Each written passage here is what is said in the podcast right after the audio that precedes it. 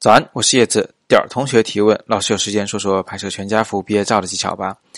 桑病就紧接着在后面说：“他说同问，那马上过年了，想为家人拍一套全家福，老师可以讲讲吗？”首先呢，点儿同学所提到的毕业照的技巧，我之前有讲过，详情请点击下方的往期回顾。那么两个同学都问到的全家福的问题呢，我在这里简要作答。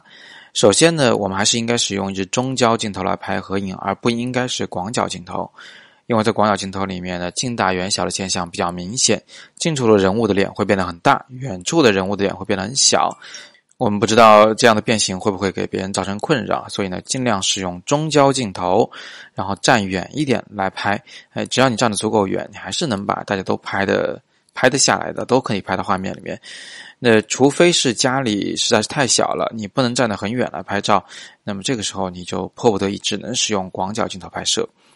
第二，我们应该使用中等光圈拍照。下图呢虽然是一张呃比较成功的全家福，但是呢最近的那个人物，就是现在最左边的人物呢是有点模糊的，你可以看到他已经处于景深之外了，这就是说摄影师呢使用了太大的光圈，导致。离镜头更近的啊人物，离镜头更远的人物都稍许的有一点模糊。使用中等光圈可以避免这个情况。嗯，它的景深可以更大，稍微远一点和稍微近一点的人物也不会呃太出现这个变模糊的情况。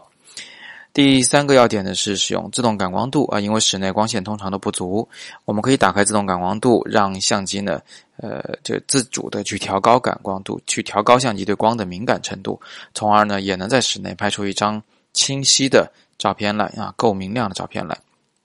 好，这是关于相机参数的事情。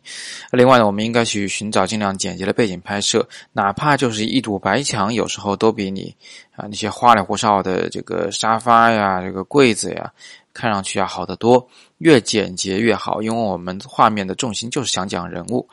那如果有条件的话呢，人物最好不要跟背景紧贴在一起拍照，这也是一个误区啊。很多人就是。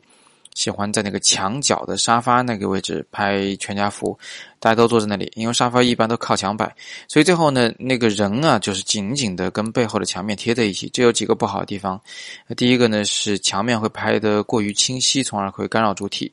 呃，第二点呢是你跟墙体之间因为没有空间，所以这个物体显得特别挤，特别拥挤。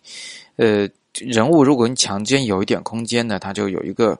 层次感的感上感觉上去会呃更舒张一些，呃，另外呢，呃，你人物跟墙紧贴在一起拍摄，还会在墙上投下人物的阴影，那这样一来呢，也是比较不好看的啊，感觉也是呃这个没有什么空间感。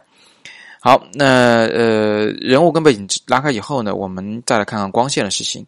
如果光能从人的前侧方射过来就更好了，呃，我们。不喜欢使用正面光，所以你一定要关闭闪光灯，呃，并且最好是用窗户的光线，啊，这样的从人物的前侧方射过来的大面积光源来拍摄，这个时候人物皮肤会感觉最好，脸部立体感最强，人人都是啊瘦瘦的，很精神的样子。那嗯，最后呢是人物的这个呃，大家怎么样来摆姿势的问题啊？呃，我就给大家两个小诀窍。第一个呢是人物最好高低错落，不要做成一整排，不要做的很高很齐，越齐越难看。高低错落是生活中的姿势，最好呢，他们总体的轮廓能像现在下面这张照片一样呈现一个梯形或者三角形啊。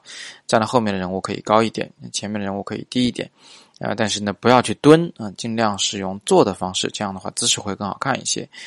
呃，姿态最好是舒适自然的，不要去做的很僵硬。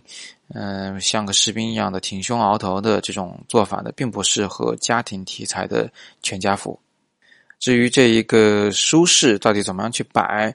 嗯，我们还需要花很长的时间才能讲得清楚啊。但是呢，我给大家一个小的思路，就是手部动作呢，最好是抓着某些东西。你可以看看下图中，每个人的手都有些事儿干，不是摸着自己的腿，就是摸着这个小朋友的腿，是吧？然后或者是互相交织在一起，握在一起，呃，甚至手上拿一个什么，呃，你你手上习惯拿的手机呀，啊或者是相机呀。呃，拿一个擀面杖是吧？就包饺子，包着包着，大家一起合张影都是可以的。手上拿点东西，找点事儿干，那么这个手臂连同手掌都会更舒适自然一些。表情也不至于那么僵硬。所以，总之还是看摄影师怎么去引导了。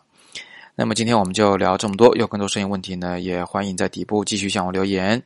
我是叶子，每天早上六点半，微信公众号“摄影早自习”，不见不散。